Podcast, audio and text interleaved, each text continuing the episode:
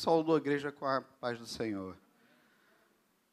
A todos que estão presentes aqui na internet também, que eu sei que tem um grupo bom nos assistindo. Deixa aqui. E eu queria trazer uma meditação da palavra de Deus aqui, que Deus colocou no meu coração já tem um tempo, né? E eu queria começar com uma afirmação, uma afirmação para a igreja. Ele não desistiu de você. Nosso Deus não desistiu. Você que está nos escutando pela internet, nosso Deus não desistiu de nós. Nosso Deus continua batendo na porta do nosso coração. Nosso Deus continua insistindo com o homem. Nós temos um Deus, um Deus de amor, um Deus que nos abraça, um Deus que quer o homem perto. E nós estamos aqui louvando esse Deus, né? Eu queria pedir à igreja que abrisse a sua Bíblia lá no livro do Evangelho de Lucas. Lucas 19. Lucas 19. Eu vou ler de 1 a 10. Lucas 19. Aleluia.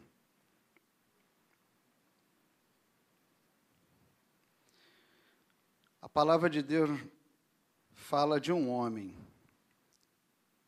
Fala de um homem que teve um encontro com o Senhor de uma forma extraordinária. Seu nome era Zaqueu, Zaqueu o publicano. Entrando em Jericó, atravessava Jesus a cidade. Eis que um homem chamado Zaqueu, maioral dos publicanos e rico, procurava ver quem era Jesus. Mas não podia por causa da multidão, por ser ele de pequena. Então, correndo adiante, subiu em um ciclomo a fim de vê-lo, porque por ali havia de passar. Quando Jesus chegou àquele lugar, olhando para cima, disse-lhe: Zaqueu, desce depressa pois me convém ficar hoje em tua casa. Ele desceu a toda pressa e o recebeu com alegria. Todos os que viram isto murmuravam, dizendo, dizendo que ele se hospedara com um homem pecador. Entremente, Zaqueu se levantou e disse ao Senhor: Senhor, resolvo dar aos pobres a metade dos meus bens. E se em alguma coisa tenho defraudado alguém, restituo quatro vezes mais. Então Jesus lhe disse: Hoje houve salvação nesta casa, pois que também este é o filho de Abraão, porque o filho do homem veio buscar e salvar o perdido. Amém? Zalqueu era um publicano, já que era um judeu e um publicano era um coletor de impostos para o Império Romano. Falou em imposto, a gente já fica um pouco incomodado, né? Agora imagine alguém cobrando lá, né? Indo lá,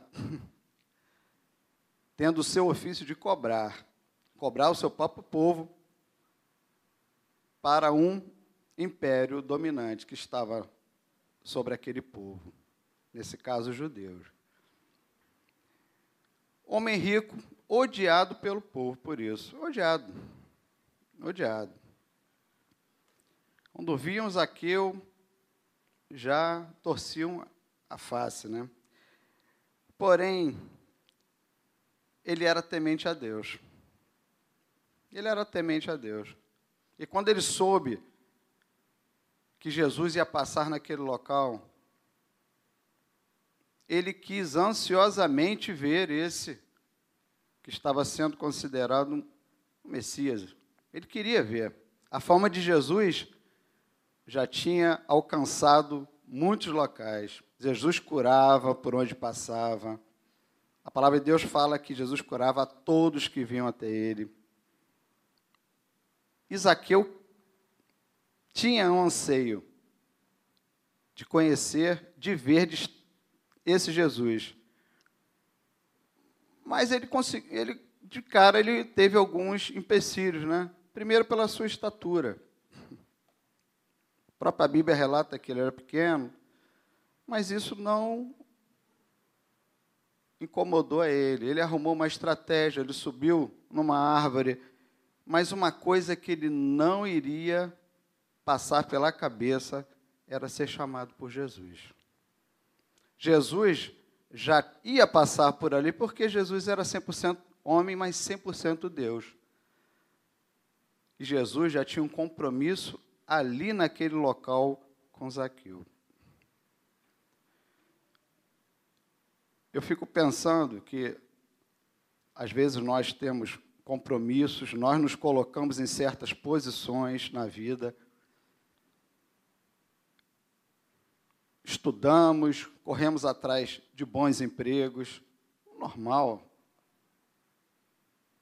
Mas chega, às vezes, algum limite de alguém achar até que é altivo, mesmo com estatura pequena. Mas Jesus, quando olha para Zaqueu e fala para ele descer, não só daquela árvore, mas descer da posição que ele estava, ele não esperava aquilo.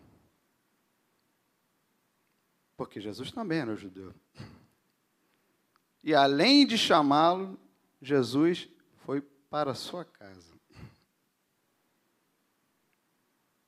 Nosso Jesus, ele veio na contramão de todos esses desígnios que o homem colocou na cabeça. Jesus ele veio, e ele mesmo diz aqui, porque o Filho do homem veio buscar e salvar o perdido. talvez ele não estava se achando digno de estar na presença de Jesus. Mas ele tinha um anseio. Então, quando nós nos predispomos a procurar o Senhor, sabe o que acontece? Que a Bíblia nos revela aqui?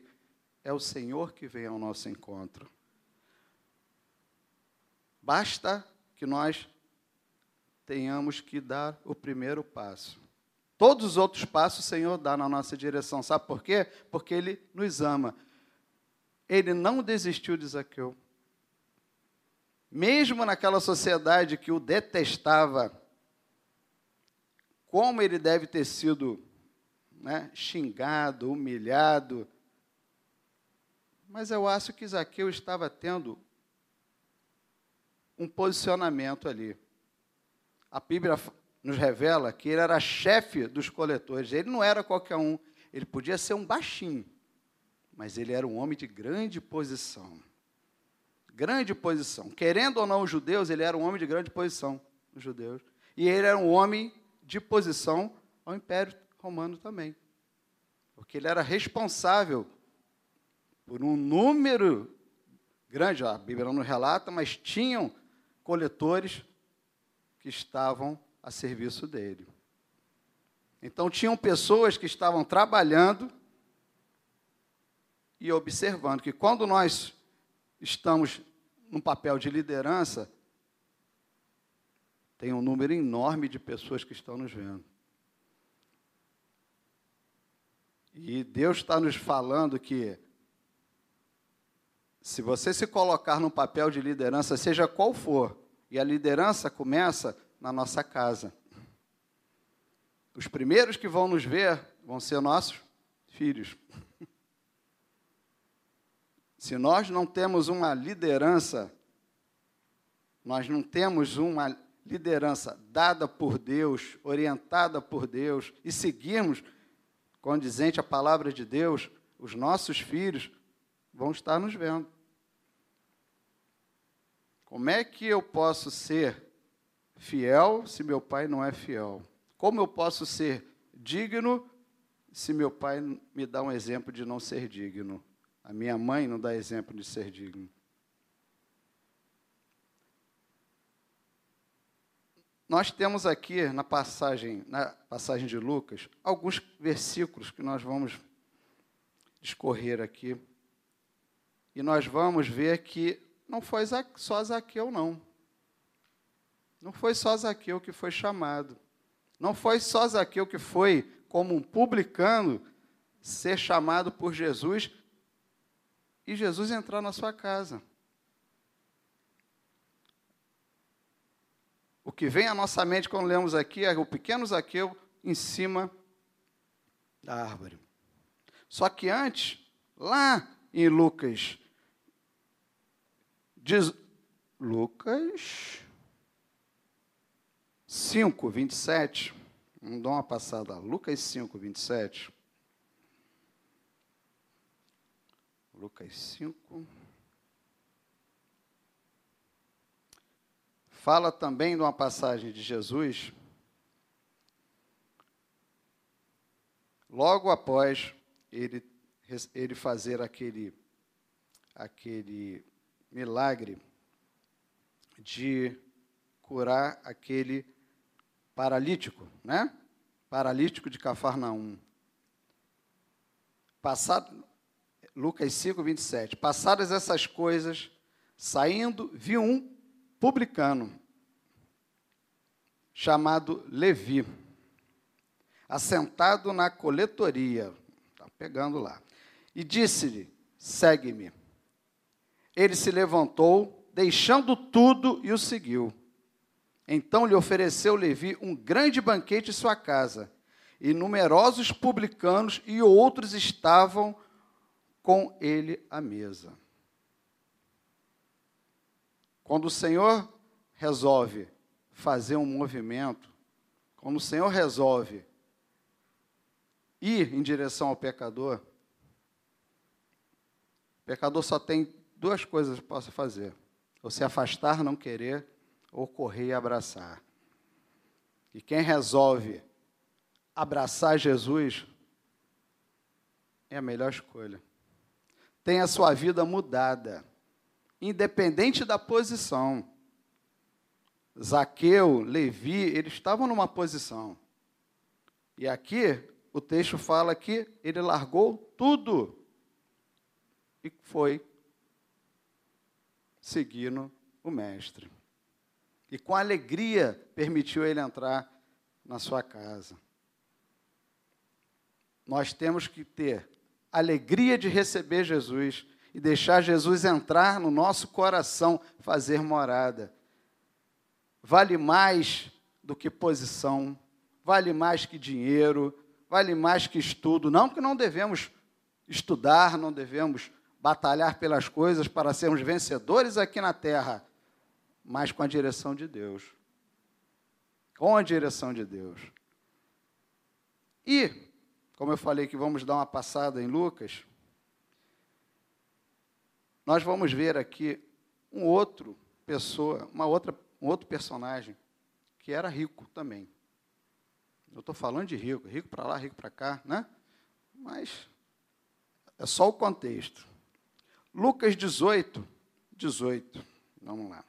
Lucas 18, 18. 18, 18. Fala de um jovem, um jovem que era rico.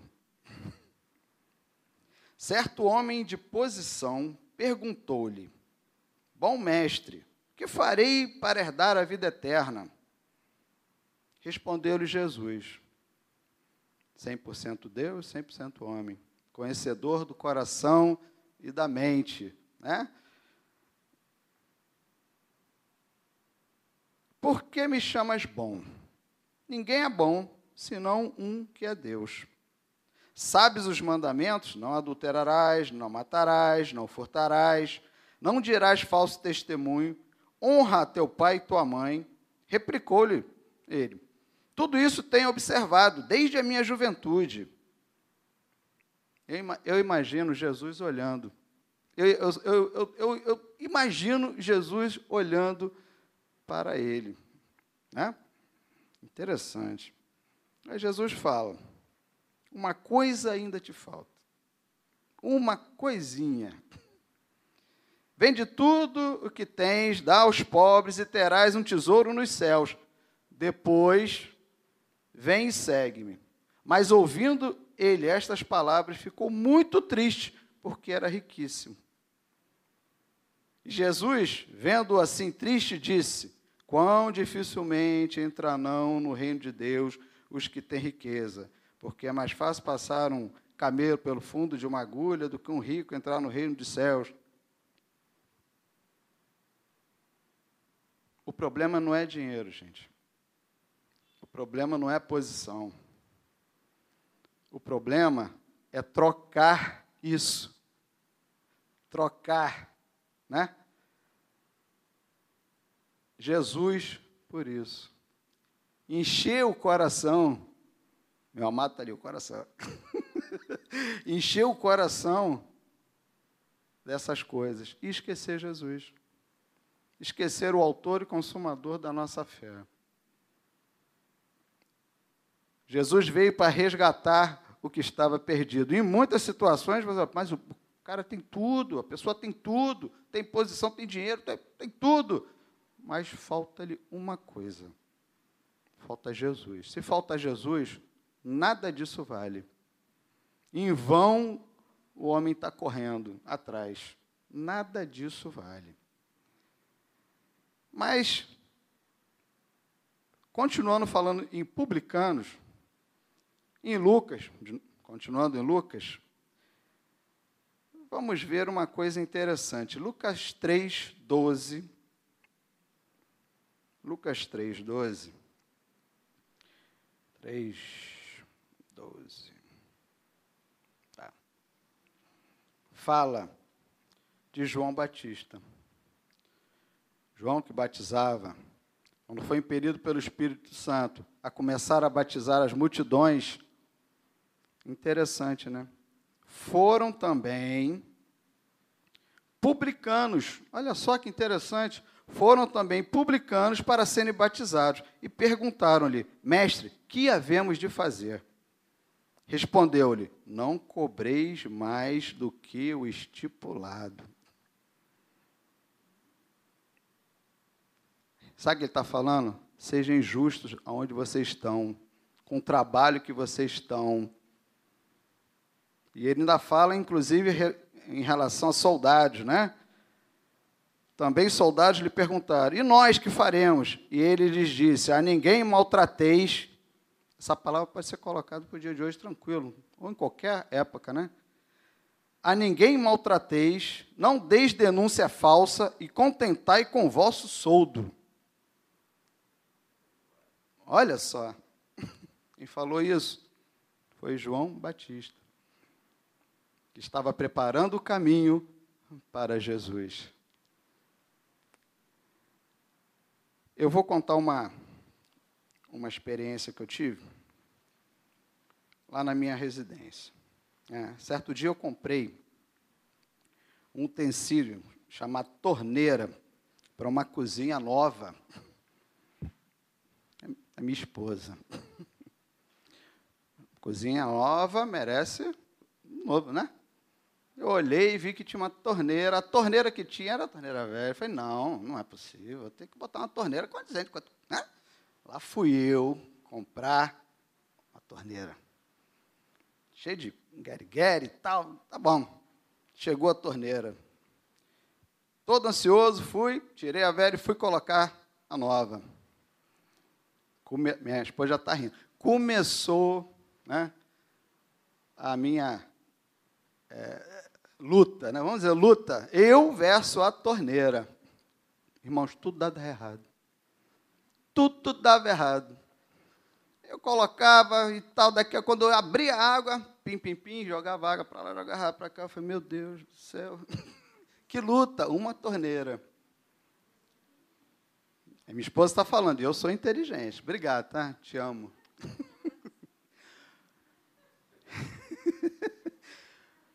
mas continuava na luta. Continuava na luta.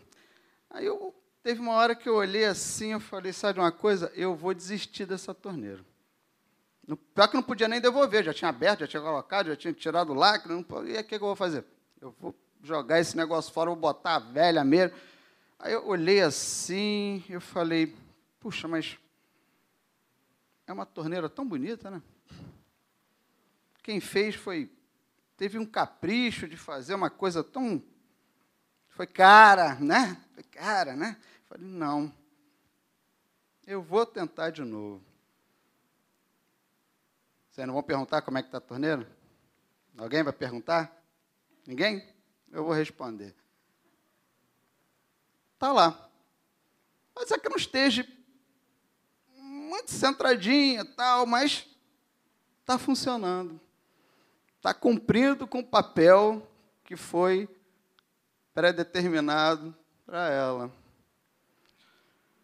E sabe, irmãos, eu vejo que Deus nos vê assim, não como torneiras, somos torneiros, né? Nós somos preciosos para Deus, mais que qualquer utensílio criado pela mão humana, né? E mais do que qualquer ser vivo criado por Deus aqui na terra. Deus separou um dia específico só para a criação do homem. Então, se você está achando que você é uma pessoa que não merece o devido valor de Deus, eu continuo falando aqui o título dessa pregação. Ele não desistiu de você. Ele não desistiu de você. Em Gênesis 1, Gênesis 1, 26, Deus fala da criação do homem. Criação do homem. Passamos o homem à nossa imagem, conforme a nossa semelhança. Esse Deus, ele quer intimidade conosco. Mas ele quer que nós nos deixamos de lado as coisas que nós achamos que são importantes. E nós coloquemos no lugar dessas coisas Jesus no nosso coração. Que venhamos a nos esvaziar disso, esvaziar. Jesus morreu por nós. Nós somos tão importantes que Deus, antes da formação do mundo, Jesus já tinha sido decretado por Ele para a nossa salvação. Eu não sei a mente de ninguém aqui, nem quem está nos vendo, mas o Senhor sabe para quem é essa palavra. Essa semana eu tive a oportunidade de escutar uma mãe em desespero, em desespero, em processo de depressão e outras coisas, porque viu que a filha entrou num, também num processo desse. E uma coisa que fugiu da mão dela, porque ela achava que tudo estava certo. Nunca ia dar problema. E, de repente, o problema surgiu na frente dela. Quando nós não temos Jesus no nosso coração, o desespero toma conta. O desespero toma conta. O pecado, ele cobra um preço. O salário do pecado, a palavra de Deus diz que é a morte.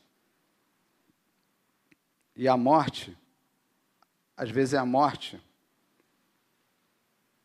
pode ser física, pode ser intelectual, né? mental, emocional.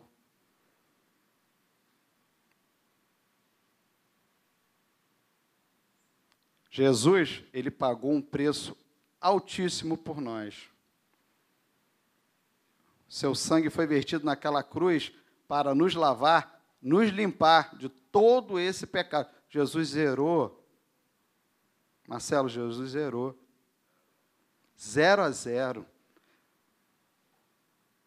E a partir do momento que você aceita, ele zera, zera a página da tua vida e começa a escrever uma nova.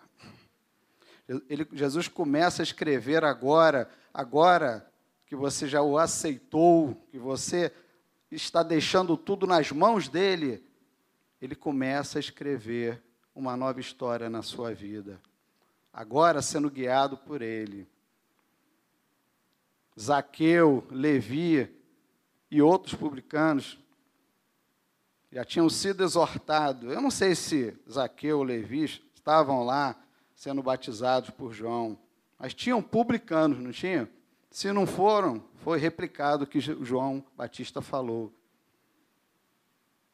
E quando Jesus está na casa de Zaqueu, Jesus fala o quê? Hoje houve salvação aqui nessa casa. Porque aquele homem estava sendo verdadeiro diante do Senhor. Não abriu só sua casa, Zaqueu abriu seu coração. Vamos continuar aqui e vamos ver mais uma coisinha. Mesmo que você tenha entregado sua vida a Ele, mesmo que você tenha entregado sua vida a Ele, palavra para a igreja, palavra para mim em primeiro lugar. Se não deixarmos Jesus tomar o controle da nossa vida, não vai dar certo nossos planos. A palavra de Deus fala que o coração do homem pode fazer plano, mas a palavra certa vem, vem dele. Jesus, em Lucas 22, 42, ele tem uma conversa com o pai. E ele pede, pai, se queres, passa de mim esse cálice. Contudo, se faça, não se faça a minha vontade, e sim a tua. Até o próprio Jesus foi submisso ao Pai. Isso é lição para nós, irmão, isso é lição para nós. Nós temos que nos sujeitar tudo na nossa vida ao controle, direção, atenção e zelo do Senhor para que tudo vá bem. Você não é uma torneira, como eu falei aqui, você não é uma torneira. Né? É uma torneira que jorra água da SEDAI. Essa água que a gente sabe que não está, de vez em quando, muito boa. Né?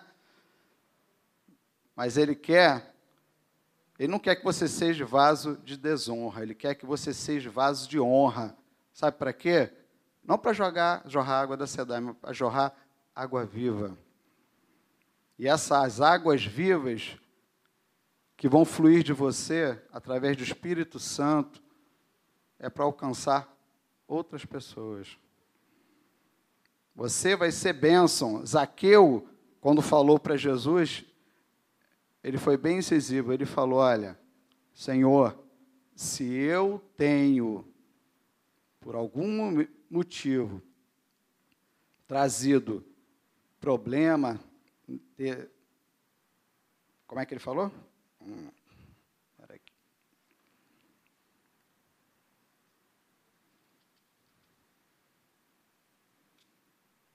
Como ele falou. Entre mentes, Zaqueu se levantou e disse: Senhor, resolvo dar aos pobres a metade dos meus bens se na alguma coisa tenho defraudado alguém, restituo quatro vezes mais. Os judeus, eles tinham uma tradição de, de uma, alguém ter uma dívida, tinha que ser dado um quinto do valor daquela dívida, como se fosse um juros, né? Só que Zaqueu, ele não fez isso, ele não deu um quinto. Ele queria dar quatro vezes mais. Isso é arrependimento, né? O que nós temos, nós temos que dar. E o que, que nós temos? Podemos nos ter, ser ricos como Zaqueu, como Levi, como aquele jovem rico, mas nós temos Jesus no nosso coração.